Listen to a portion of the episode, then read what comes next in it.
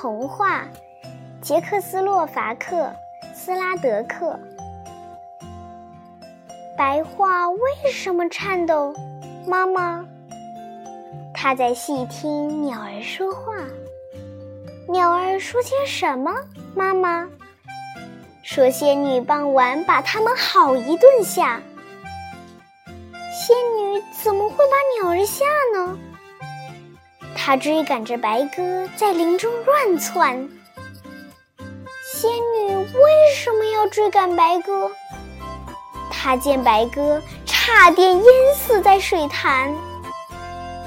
白鸽为什么会差点淹死呢？